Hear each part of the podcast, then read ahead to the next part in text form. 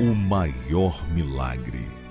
A ressurreição de Lázaro é considerada o maior milagre operado por Jesus durante seu ministério na terra. Através dessa série de sermões, o pastor Ranieri Sales nos abre a mente para compreender as surpreendentes lições dessa história. Este é o nono sermão da série intitulado Duros de Coração. A ressurreição de Lázaro provocou uma repercussão muito grande. São muitos os detalhes envolvidos nessa história, como temos estudado, muitas lições. Finalmente eu quero considerar com você nesta, neste momento a reação das pessoas que acompanharam, que presenciaram, que foram de alguma maneira afetadas pelo milagre. E eu quero convidá-los para lermos os versos da palavra de Deus que nos mostram a reação das pessoas, as diferentes reações que o mesmo milagre provocou. Abra a sua Bíblia no Evangelho de São João, capítulo 11. É um capítulo bastante longo, é uma história bastante longa, desde o início, desde quando é dito que Lázaro ficou doente, foi o mensageiro trazendo é, o convite das irmãs de Lázaro para que Jesus fosse é, resolver o problema da enfermidade de Lázaro. Jesus se demorou, as pessoas se queixaram. Os discípulos tiveram receio de que Jesus fosse novamente àquele lugar. Um deles disse: Senhor, já tentaram te apedrejar, já tentaram te matar lá. Mas Jesus finalmente foi. Quando Jesus chegou, havia um movimento muito grande, havia muita gente, muito sofrimento, muita dor muito pesar, Lázaro havia morrido, já havia sido sepultado, Jesus não, não, não tinha estado presente nem para o momento do sepultamento, que é um momento talvez mais difícil para uma família quando perde um ente querido. Jesus chegou, Lázaro já havia sepultado fazia quatro dias. A reação de Marta, oscilando na, na sua fé, ora dizendo: Senhor, eu creio que o Senhor pode fazer qualquer coisa. Ora, duvidando, quando Jesus diz tirai a pedra, ela, não, Senhor, já cheira mal. A reação de Maria, que ecoou a reclamação de Marta, dizendo: Senhor, se tivesse chegado aqui, Lázaro não teria morrido. As pessoas ali dizendo: Mas este que abriu os olhos ao cego não poderia ter chegado antes e impedir que Lázaro tivesse morrido. Jesus fala coisas importantíssimas diante das pessoas, diante dessas circunstâncias. É ali que Jesus diz: Eu sou a ressurreição e a vida. É ali que Jesus aponta para a importância da participação humana nos milagres que Deus opera, quando Jesus disse: Tirai a pedra.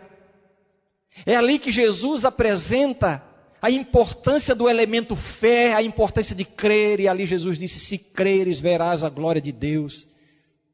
É ali que Jesus demonstra, diante de todo o universo, que o nosso Deus é o Deus do impossível.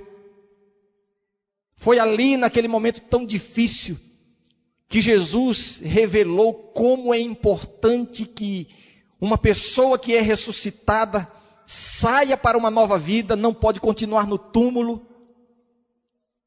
Quem está vivo não pode viver no túmulo, o túmulo é lugar de mortos.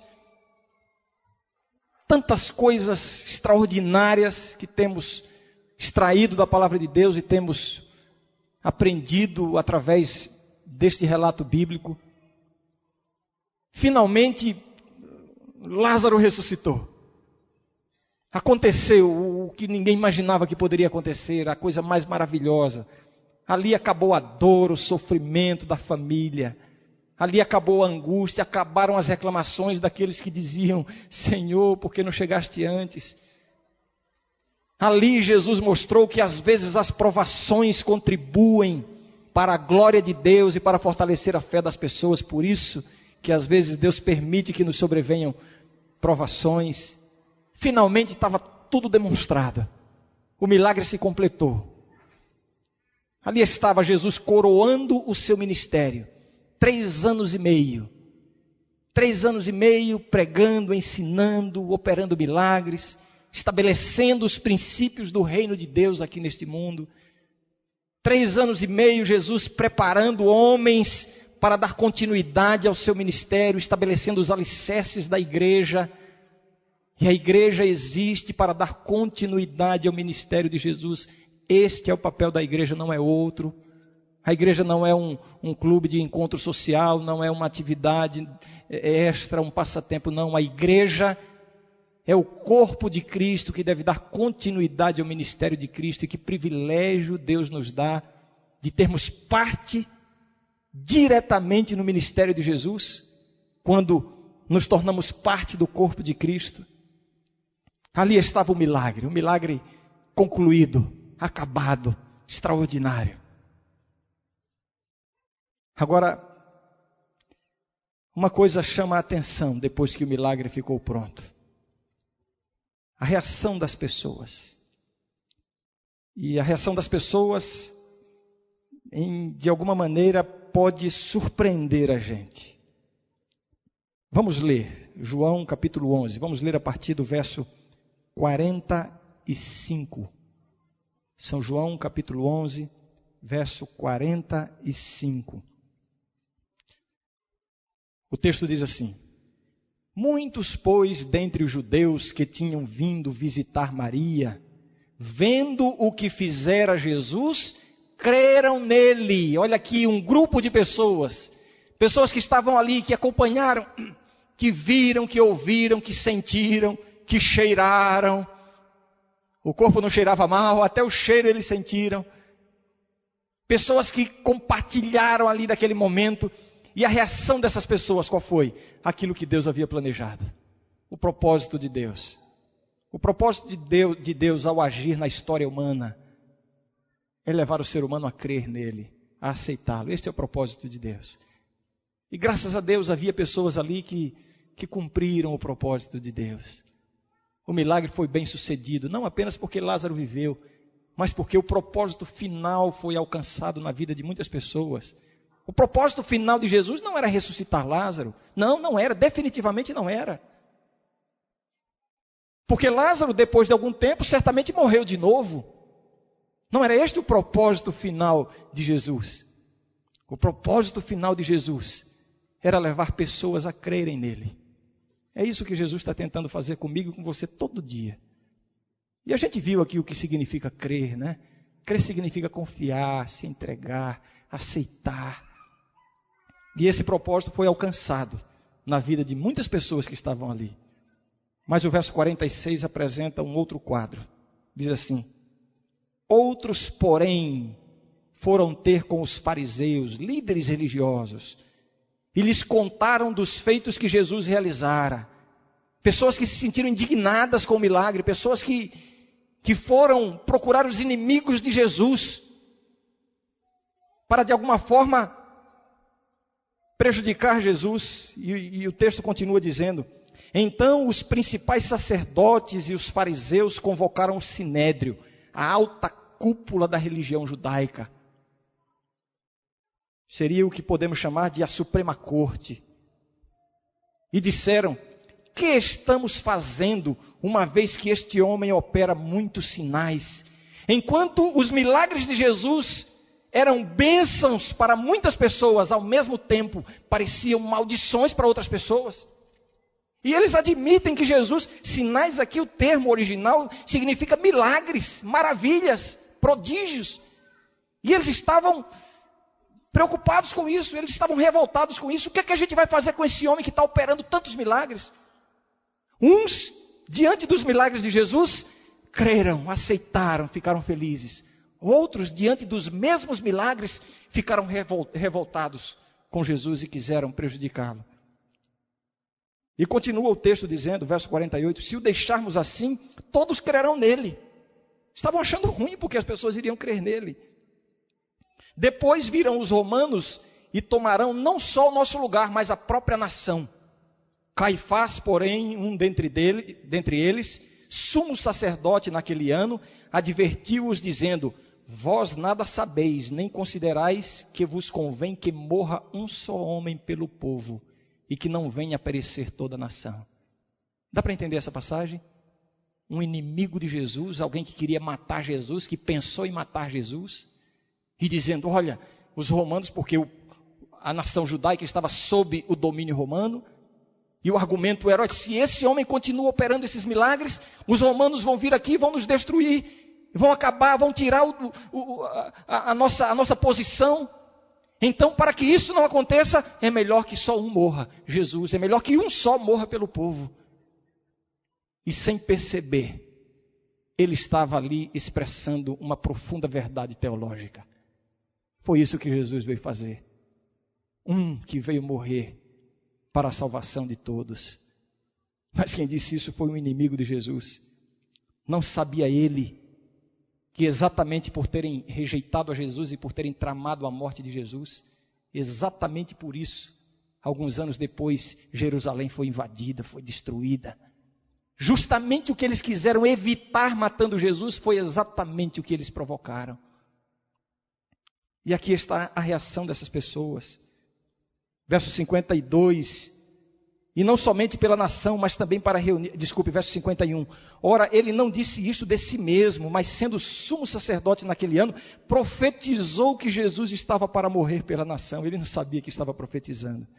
E não somente pela nação, mas também para reunir em um só corpo os filhos de Deus que andam dispersos. Verso 53 diz assim: Desde aquele dia resolveram matá-lo o verso 57. Ora, os principais sacerdotes e os fariseus tinham dado ordem para, se alguém soubesse onde ele estava, denunciá-lo a fim de o prenderem. Por um lado, pessoas que foram sensibilizadas com o milagre, e outras pessoas com o mesmo milagre ficaram mais endurecidas ainda. É interessante a maneira como o calor, uma ilustração, como o calor age sobre algumas, alguns materiais. Uma pergunta: o calor endurece ou amolece? Amolece? Amolece? Então pegue um ovo e coloque na água fervendo e espere 15 minutos. Talvez você não tenha percebido, mas alguém aqui neste auditório disse que o calor amolece. Pegue um ovo cru, coloque no calor, numa água fervendo e vai amolecer? Ah, então o fogo endurece, né? O calor endurece então, é isso? Endurece? Então pegue um copo, encha de manteiga e coloque no forno e espere cinco minutos. O calor amolece ou o calor endurece? A minha pergunta é a seguinte: as obras de Deus na história humana? Amolecem o coração ou endurecem o coração? E o milagre da ressurreição de Lázaro nos mostra que a operação de Deus, a ação de Deus, a atuação de Deus, os milagres de Deus, a presença de Deus pode amolecer, mas pode também endurecer. Existem pessoas que permitem que o calor da presença de Deus em sua vida amoleça seu coração. Mas existem pessoas que têm uma experiência exatamente oposta. Seu coração vai se endurecendo. Eu quero falar um pouquinho sobre corações duros, corações endurecidos. Quais são os corações endurecidos? O que significa ser duro de coração? Quais são as atitudes que podem levar ao endurecimento do coração? Alguém pode pensar assim: é, é, corações duros são os corações daquelas pessoas que estão nos mais profundos meandros do pecado. Ali estão os corações duros, ali estão os, os traficantes, os grandes criminosos, assassinos. São pessoas de corações duros líderes de movimentos homossexuais, pessoas que estão é, transgredindo o que Deus planejou para o ser humano. Esses são os corações duros. Os ateus que nem acreditam que Deus existe e que zombam daqueles que de alguma forma falam de Deus, são corações duros, Os evolucionistas que dizem que o ser humano veio de uma espécie inferior. Ah, são corações duros. A palavra de Deus me mostra que os corações mais duros não são esses. Eu tenho visto ateus terem encontros com Jesus, entregarem a sua vida a Jesus e, e passarem a acreditar, não só acreditar, mas a confiar em Deus. Eu tenho visto homossexuais terem um encontro com Jesus e receberem o poder de viver uma vida de pureza, apesar das suas lutas interiores. Eu tenho visto ladrões se entregando a Jesus, eu tenho visto traficantes pregando o Evangelho, ex-traficantes. Eu tenho visto assassinos fazendo benefício para a comunidade, vivendo com Deus. Há pouco tempo atrás, poucos, podemos contar os meses, eu preguei num evento, num, num programa da igreja, um lindo programa, e havia ali muitas pessoas sendo batizadas e dentre elas ali estava, eu não vou dizer o nome, eu vou chamá-la de, de Ana, não é Ana o nome dela. E ela estava ali sendo batizada, uma mulher de 30, se eu não me engano, 38 anos. Ela veio com seguranças, porque ela, ela era uma presidiária. Tinha sido condenada a mais de 20 anos de cadeia. Tinha dezenas de processos, crimes de todo tipo, assassinatos uma pessoa revoltada, uma pessoa perigosa, uma pessoa agressiva. Tal era a maldade que havia no coração dessa mulher, que o presídio feminino da cidade onde ela estava não tinha condições de mantê-la ali. Ela mobilizava rebeliões, ela batia, ela machucava, era uma coisa terrível. Não era um ser humano. Tomaram providências para transferi-la para o presídio masculino de, de, de alta segurança. Um dia chegaram ali dois servos de Deus, apresentando a palavra de Deus àquelas pessoas. E a Ana, essa pessoa, que havia liderado rebeliões, fazia pouco tempo ela tinha participado de uma rebelião, e ela pessoalmente pegou uma pessoa, estraçalhou, cortou a pessoa em vários pedaços, botou, botou os pedaços dentro de uma caixa. Que coração duro, não acham? Pois quando o evangelho alcançou foi suficiente para ela abrir o coração e hoje é uma pessoa transformada. A transformação dela foi tão profunda, tão visível, tão, tão, tão quase que assustadora. Foi um impacto. As pessoas que conviviam, ela já havia voltado para o presídio feminino. Muitas companheiras de presídio disseram assim: Olha, eu quero conhecer isso que ela conheceu, porque não é possível, ela é uma pessoa transformada. E nós estamos vendo isso. No dia em que ela foi batizada, além de outras presidiárias, foi batizada juntamente com ela, a diretora do presídio, porque ela não acreditava, que transformação. Existe um poder, eu quero conhecer o poder, e conheceu esse poder e se rendeu a Jesus. Portanto, não são os crimes, não é o pecado, não é. Não, não é a sua história passada, não, não são os seus, seus, seu mal, não é o seu mau comportamento, que vai determinar que você tem um coração endurecido e que não vai ser alcançado pela salvação. Não é isso. Quais são as atitudes que de fato endurecem o coração de uma pessoa? O texto que nós lemos nos mostra o seguinte: que as pessoas que endureceram o coração e por isso perderam a salvação. Essas pessoas eram pessoas que conviviam com as coisas religiosas, que conviviam com os assuntos espirituais.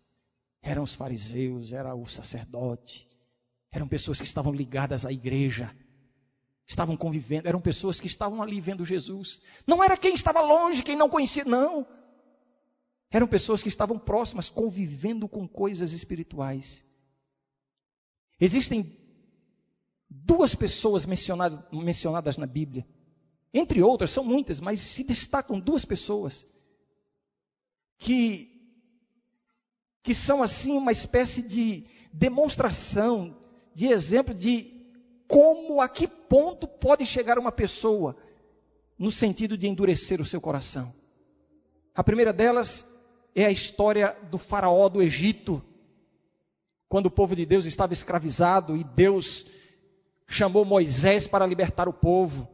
E a ordem de Deus para o faraó, Deus falou, mandou uma mensagem para faraó. Que privilégio de Faraó receber uma mensagem do próprio Deus, que oportunidade ouvir uma mensagem direta de Deus através do, do profeta Moisés. E a mensagem era: liberte o meu povo. Ah, mas como é perigoso você ouvir a voz de Deus e não obedecer. Como é perigoso. E o faraó não, não atendeu. E Deus então começou a gritar com o faraó o grito de misericórdia de Deus. Alguns pensam assim: é o grito da ira de Deus. Deus perdeu, é, perdeu o amor e a misericórdia e começou a castigar o Egito com as pragas. Não era o grito da ira. A ira de Deus, aliás, existe, mas a ira de Deus é o resultado da sua misericórdia. Era o grito de misericórdia. Deus agindo no coração de Faraó, para que Faraó abrisse o seu coração e atendesse à ordem de Deus. E aí Deus mandou uma praga e o faraó foi, Moisés, é, vai, manda parar a praga, e parava a praga, e o faraó não deixava o povo ir. Foi a segunda praga, e a terceira, e a quarta. Abra a Bíblia, vamos abrir a Bíblia, no livro de Êxodo, lá no comecinho da Bíblia. Êxodo, capítulo 10. Êxodo, capítulo 10. Todos abriram? E Deus mandava uma praga e Faraó ouvia a voz de Deus, ouvia, conhecia qual era a direção que Deus tinha para ele, e Faraó rejeitava, não libertava o povo. O verso 3 diz assim, Êxodo capítulo 10, verso 3: Apresentaram-se, pois, Moisés e Arão, os homens de Deus, os profetas de Deus, perante Faraó e lhe disseram: Assim diz o Senhor, o Deus dos Hebreus, até quando recusarás humilhar-te perante mim? Este é o clamor de Deus para cada um de nós. E eu quero agora falar, eu não quero me dirigir a todos os que estão me vendo e ouvindo agora. Eu não quero me dirigir a todos os que estão me acompanhando. Eu quero falar agora somente para aquela pessoa que tem ouvido a voz de Deus que tem ouvido o convite de Deus, que tem ouvido Deus lhe mostrando, tem sentido Deus mostrando um caminho, uma decisão a tomar, algo que você precisa mudar na sua vida, e você não reagiu ainda. Deus está perguntando até quando? Até quando? Até quando você vai se recusar a se humilhar perante mim? E vejam, foi exatamente esta atitude que foi endurecendo o coração de Faraó. Toda a oportunidade que ele tinha de ser salvo, de entrar para a história como um aliado de Deus, entrou para a história como um inimigo de Deus. Veio a oitava praga, praga dos gafanhotos, uma das mais terríveis. Pouco antes tinham caído rochas, pedras, destruiu toda a vegetação, mas ainda tinha sobrado alguma coisa. Mas aí Deus precisou gritar mais alto para ver se o coração de Faraó se abria. Ah, como Deus está tentando abrir o coração daquele que está ouvindo a voz de Deus. Sabe que precisa mudar alguma coisa na sua vida. E ainda não mudou, ainda não tomou iniciativa. Deus está gritando. Veio a praga dos gafanhotos, essa foi terrível.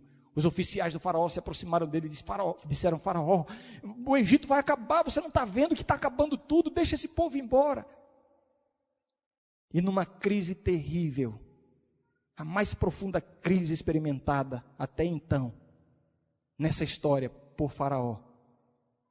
Aí eu quero convidar você para lermos agora o verso 16, Êxodo 10, verso 16, diz assim: Então se apressou Faraó em chamar a Moisés e a Arão e lhes disse: Vejam a reação de Faraó agora, parece que aconteceu alguma coisa.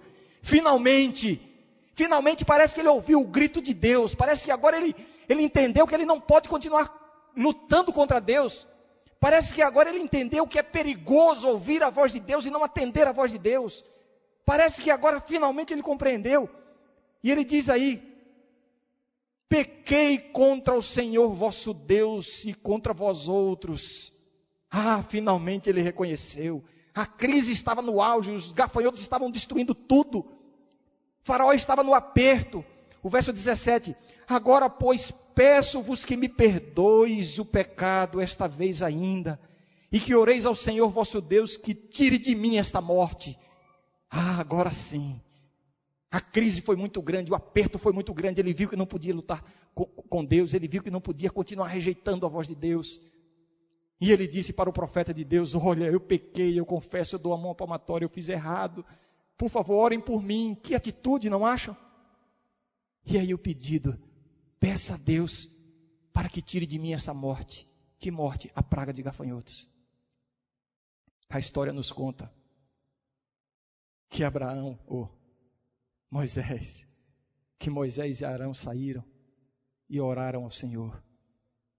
Eu imagino que Moisés saiu quase que comemorando, finalmente, finalmente ele ouviu, ele se arrependeu. Senhor, faz cessar essa praga. E veio um vento e limpou, cessou a praga.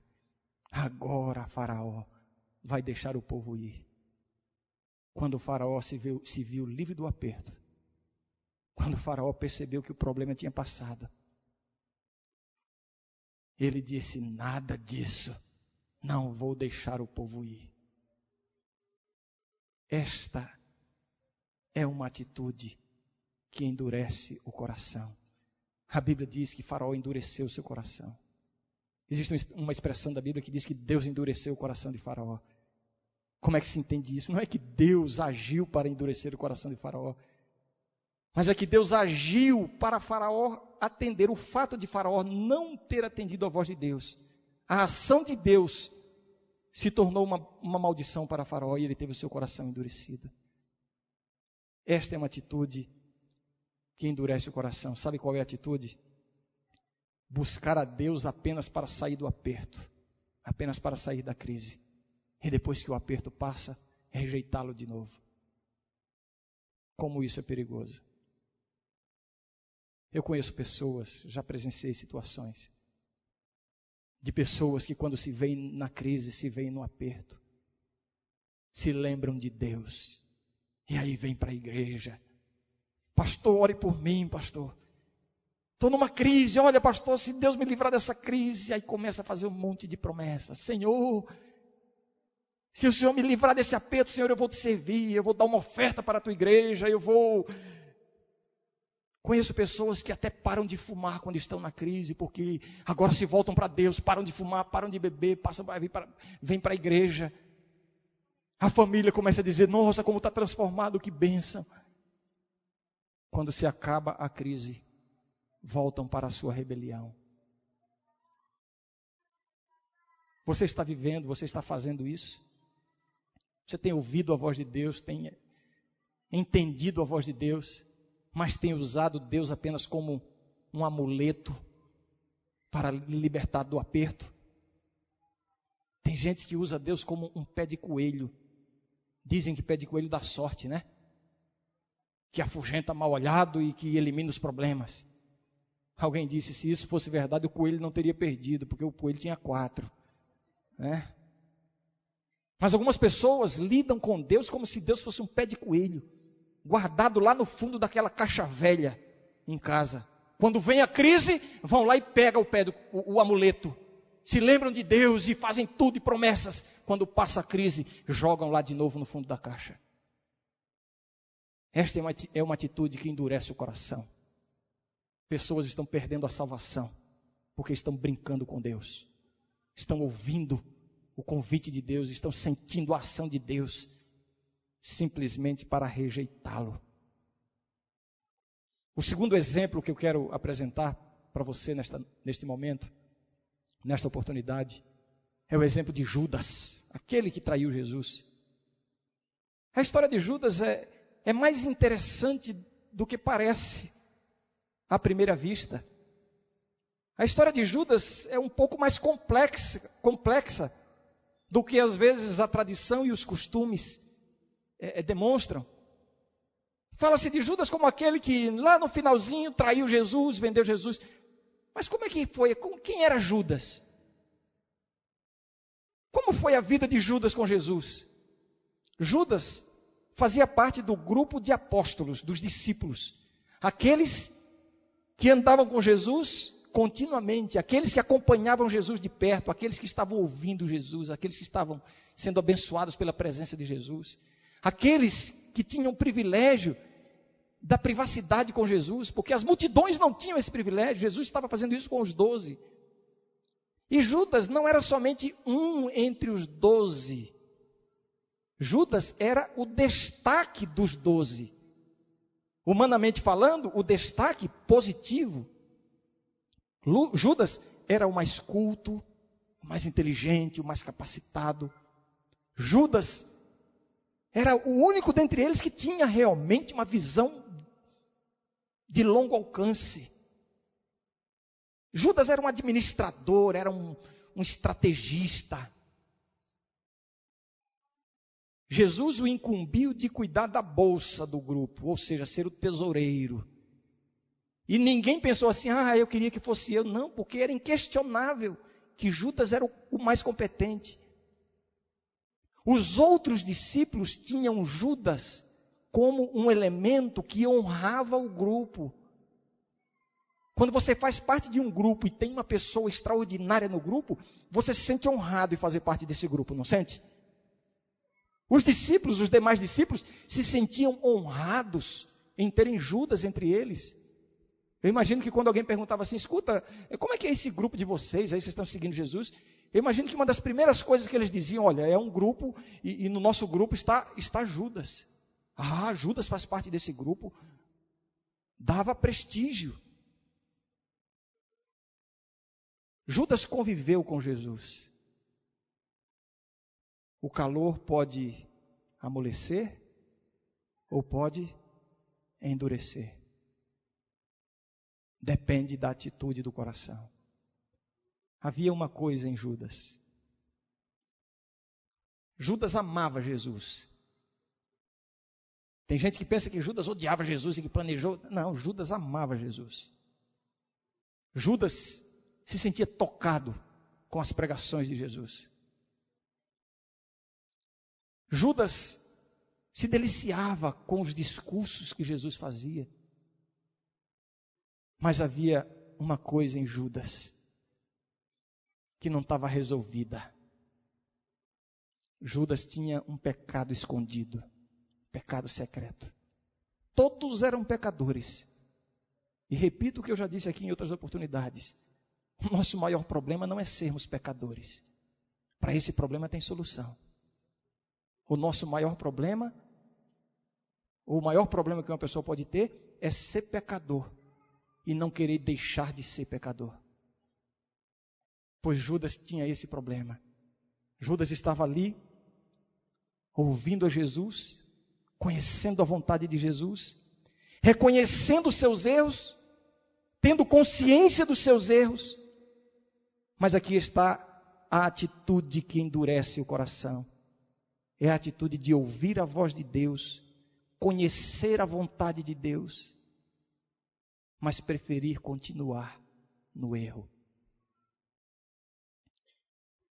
Eu quero falar para você que está vivendo exatamente essa experiência. Você está perto de Jesus, você tem ouvido a palavra de Jesus, você aceita, você crê, você gosta, você se delicia. Você sonha em um dia estar no céu com Jesus. Mas existe algumas áreas da sua vida que você não deixa Jesus mexer. Esse foi o problema de Judas. Jesus queria transformar tudo como transformou nos outros. João, João é chamado na Bíblia como, como o discípulo do amor. João, quando escreve as, sua, as suas cartas, ele trata os seus leitores como filhinhos. Filhinhos, essas coisas vos, vos escrevo para que não pequeis. Uma docilidade, um, olha, era aquele ser humano assim que queria abraçar. É, é, João é visto nos evangelhos com a cabeça recostada no peito de Jesus, o discípulo amado, mas não era esse o João quando ele foi chamado por Jesus. Je, jo, João era conhecido antes, antes de conviver com Jesus, ele era chamado de o filho do trovão. Imagine uma pessoa ter esse apelido, hein? Você pode imaginar como é que era João. João foi um daqueles que, quando um certo grupo de pessoas não quis receber Jesus, sabe o que foi que João disse para Jesus? Jesus, manda descer fogo do céu e acabar com aquela raça. Era esse o João. Só que João abriu todas as áreas do seu coração, da sua vida, e deixou Jesus transformar. E, trans, e tornou-se o discípulo amado. É isso que Jesus faz. Judas teve os mesmos privilégios. E Judas não era tão mau como João. Só que havia áreas na vida de Judas que ele não quis deixar Jesus entrar. Judas tinha uma fraqueza, como todos nós temos. A fraqueza de Judas é que ele era ambicioso, ele era ele não podia ver dinheiro. Ele queria. Sabe o que que Judas fazia? Conforme o dinheiro entrava para o caixa dos apóstolos, que era para a manutenção do grupo, sabe como é que ele administrava? Ele tinha os seus planos, ele era um administrador, um estrategista, ele fazia tudo, sabia como aplicar, usando a nossa linguagem hoje, né? Como aplicar, como resgatar a hora certa de fazer o negócio, de juntar, de... ele fazia tudo. E ele fazia um trabalho tão eficaz, tão eficiente, que ele pensava assim: ah, eu mereço um pagamento. E então ele pegava parte do dinheiro e colocava no bolso. Ele sabia que estava errado, mas ele ficava tentando se convencer de que ele merecia. Pecado escondido, pecado secreto. Eu pergunto a vocês: Jesus estava vendo isso? Jesus estava vendo isso? Jesus vê tudo. Jesus vê tudo. Só que apesar de Jesus estar vendo, Jesus não se intromete. Jesus convida, mostra, sensibiliza, toca, fala, às vezes ele grita, mas ele espera que você abra esses setores da sua vida que precisam ser transformados. Alguém pode questionar agora a sabedoria de Jesus, sabia? Eu já vi alguém questionando. Ora, se era este o ponto fraco de Judas, por que Jesus então colocou justamente para ser o tesoureiro? Quem é o, o, o, o presidente de uma empresa, um executivo, que pega o funcionário que todo mundo acha que ele é ladrão, que ele é desonesto, e coloca como tesoureiro. Quem é que faz isso? É racional isso? Isso não se faz. Interessante, né? Jesus pegou justamente aquele que tinha o problema. Sabe o que é isso? É a oportunidade que Jesus dá para entrar naquelas partes do coração que precisam ser transformadas. Jesus estava dando a oportunidade para corrigir Judas exatamente onde ele tinha o problema. E é assim que Deus trabalha com a nossa vida. Deus sabe qual é o seu ponto fraco. Deus conhece os seus pecados. E às vezes Deus cria situações. Quem olha de fora pode pensar assim, uma situação problemática, mas Jesus está lhe dando uma oportunidade para você abrir o coração e ele entrar nessas áreas da sua vida. Eu tenho um amigo que uma vez ele veio se queixar de Deus comigo. E ele disse assim: Eu sou muito impaciente, pavio curto. Conhece essa expressão, né? Pavio curto. É um cristão, um homem de Deus, mas qualquer coisa ele grita com a esposa, grita com os filhos, e essa é a luta dele, é o ponto fraco dele. Um dia ele fez um propósito com Deus e disse: Senhor, me ajuda, eu quero vencer isso. E aí estava a queixa dele. Numa manhã ele levantou se ajoelhou diante de Deus antes de sair para o trabalho e disse: Senhor, por favor, hoje. Eu aprendi que tem que ser um dia de cada vez, então hoje me dá a vitória, me ajuda a permanecer calmo hoje, durante todo o dia. Pegou o seu carro, saiu da garagem, na primeira esquina veio um, um maluco, entrou, deu uma fechada, ele quase bateu no poste, e o cara buzinou e e aí lá foi para o brejo o plano dele, né? Ele abriu o vidro e, e vocês não posso falar aqui o que ele, o que ele deve ter falado. E ele disse, pastor, justamente no dia que eu orei a Deus para ser vitorioso sobre o meu ponto fraco, me acontece uma coisa dessa no começo do dia. Sabe qual foi a resposta? Meu amigo, Deus ouviu tanto a sua oração que ele já começou ele já começou o seu dia lhe dando uma oportunidade para ser vitorioso. Foi isso que Jesus fez com Judas. Judas era ambicioso, era desonesto. E Jesus disse: Judas, cuida da tesouraria, cuida do dinheiro. Que oportunidade para Judas abrir o seu coração e permitir que Jesus entrasse nessas áreas que precisavam ser transformadas. A questão não é se você tem fraquezas ou se você não tem fraquezas. A questão é se você abre o seu coração e permite que Jesus entre nessas áreas para transformar. Essa foi a atitude que foi endurecendo o coração de Judas. Ouvir a voz de Deus, entender a vontade de Deus, reconhecer o seu ponto fraco, mas continuar com o erro, sem permitir que Deus operasse o milagre. Essa é uma atitude que endurece o coração. Eu quero terminar dizendo uma coisa para você. É perigoso, é muito perigoso ouvir a voz de Deus e não atender. É perigoso ter uma ferida, conhecer essa ferida, receber a proposta de cura, mas não permitir ser curado. É perigoso você ter uma, uma vida parcial com Deus. Eu vou dizer uma coisa aqui que alguns podem até me interpretar mal. Há pessoas que nunca se aproximaram de Deus, mas que estão mais perto da salvação do que outras que têm convivido anos e anos com Deus. Porque conviver com Deus não é o suficiente, conviver com assuntos religiosos não é o suficiente, conviver com coisas espirituais não é, não é o suficiente.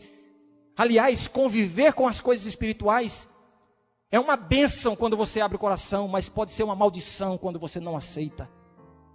É perigoso ter uma ferida e não expô-la a Deus, não permitir que Deus a cure. Então vejam duas atitudes que endurecem o coração. Em Faraó, a atitude de buscar a Deus, de lembrar-se de Deus apenas na hora do aperto e depois rejeitá-lo novamente, brincar com Deus.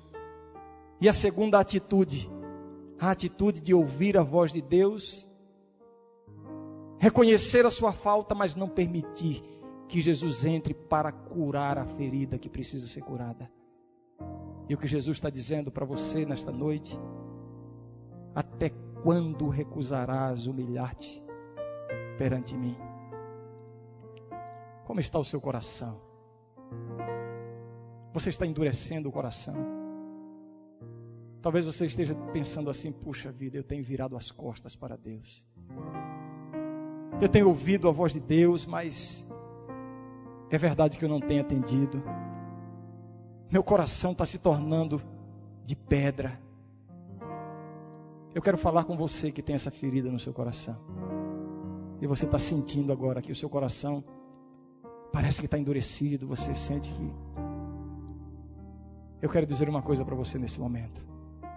Ainda assim, Jesus continua te amando. Sua, sua possibilidade ainda não encerrou. Senão você não estaria aí ouvindo a palavra de Deus. Ainda assim, há salvação para você. Pode ser que até aqui você tenha virado as costas para Deus. Pode ser que até aqui você tenha rejeitado Pode ser que até aqui você tenha desprezado.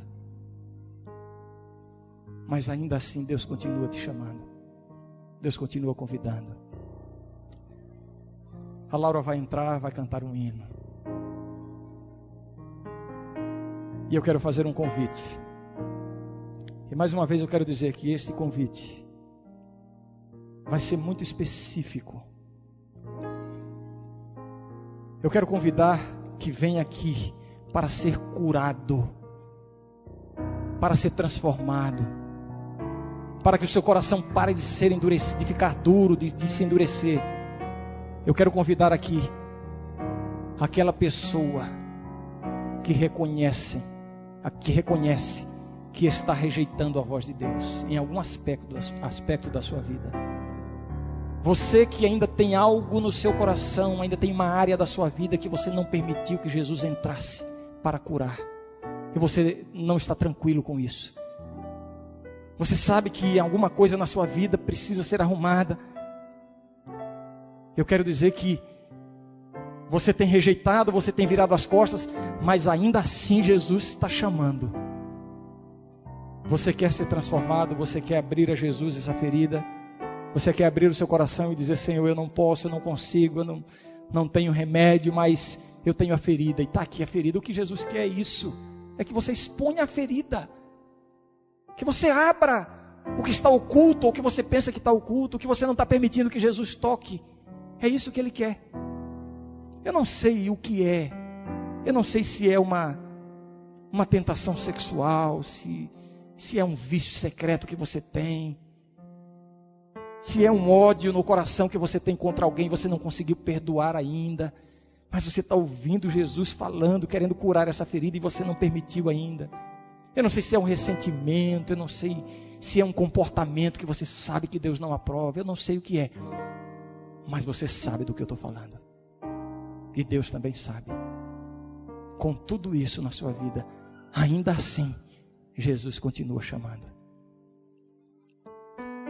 Quem é que vem receber essa benção de Deus? E quer dizer, Senhor, eu abro meu coração, eu quero finalmente, Senhor, que tu mudes isso que está faltando mudar. Quem é que vem aqui à frente? Amém. Pode vir. Quem mais vai se levantar para ser transformado por Deus? Amém. Laura vai cantar. Não perca a oportunidade. Não corra o risco de ouvir a voz de Deus e não atender a voz de Deus. Venha.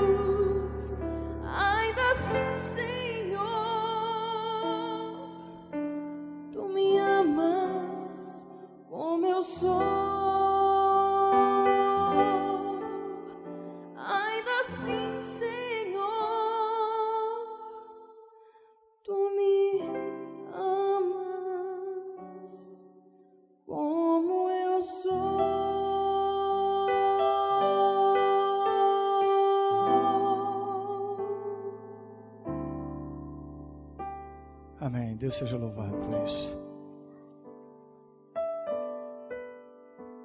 Eu sinto de alguma forma que estou vendo muitas pessoas lindas, maravilhosas que aceitaram o convite, vieram aqui à frente, se levantaram. Mas eu estou com uma impressão muito grande de que há alguém que se levantou porque os outros se levantaram, mas que ainda tem uma reserva em seu coração. Eu não sei quem é você, mas eu quero que você aproveite mais essa oportunidade para dizer: Senhor, aqui está a minha ferida. Eu não quero ter reservas na minha entrega, Senhor. Meu coração, é verdade, tem, tem coisas que eu ainda não permiti uma transformação. Mas, Senhor, me ajuda a fazer uma entrega completa. Eu sinto que tem alguém que está que está com esse drama na sua vida. E eu quero insistir um pouquinho mais com você. E eu sei que o Espírito Santo está insistindo também. Não resista. Demonstre isso diante de Deus de alguma forma. Quem sabe apenas se locomovendo do lugar onde você está. Vindo um pouquinho mais aqui. É isso que Jesus está esperando. Amém. Eu estou vendo alguém demonstrando isso. Eu não sei onde você está assistindo essa programação agora. Mas eu sei também que o Espírito Santo está tocando no seu coração Talvez você esteja aí sentado no lugar onde você estava, ouvindo a voz de Deus, sentindo o convite de Deus, reconhecendo que há áreas obscuras na sua vida que precisam ser transformadas. Que Jesus está somente dizendo: abra o coração, deixa eu entrar que eu transformo. Por que você não faz isso agora? Se seu coração está se endurecendo, se você tem virado as costas, ainda assim Deus, Deus está oferecendo perdão. Por que você não se levanta? Por que você não se move? Por que você não demonstra de alguma maneira que você está aceitando esse convite de Deus? Venha, se aproxime. Eu acho que agora nós podemos orar a Deus e louvar a Deus pela, pelas bênçãos, pelos milagres. Vamos todos ficar em pé agora e vamos agradecer a Deus pela transformação, pelas oportunidades. Querido Deus, muito obrigado, Senhor, pelos milagres operados estudamos sobre o milagre da ressurreição de Lázaro, o maior milagre operado por, por Jesus quando esteve na terra. Mas, Senhor, a tua palavra nos fala de um milagre muito maior do que a ressurreição de Lázaro. Um milagre muito mais extraordinário.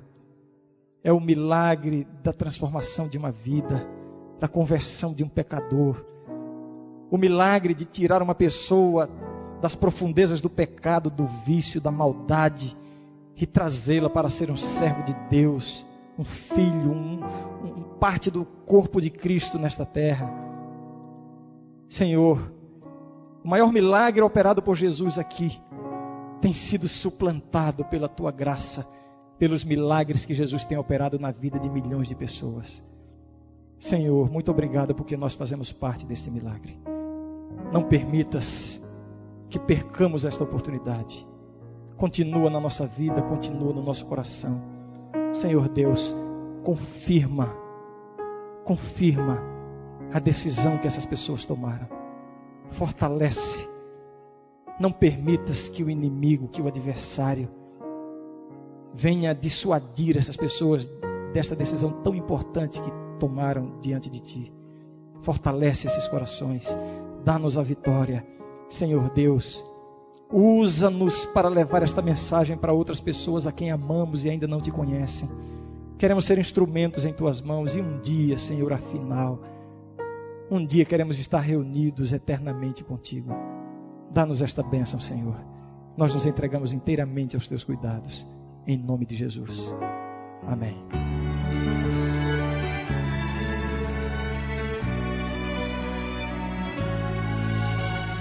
Este sermão que você acabou de ouvir faz parte da série O Maior Milagre, do pastor Ranieri Sales. A série completa está disponível no site www.audioesperança.com.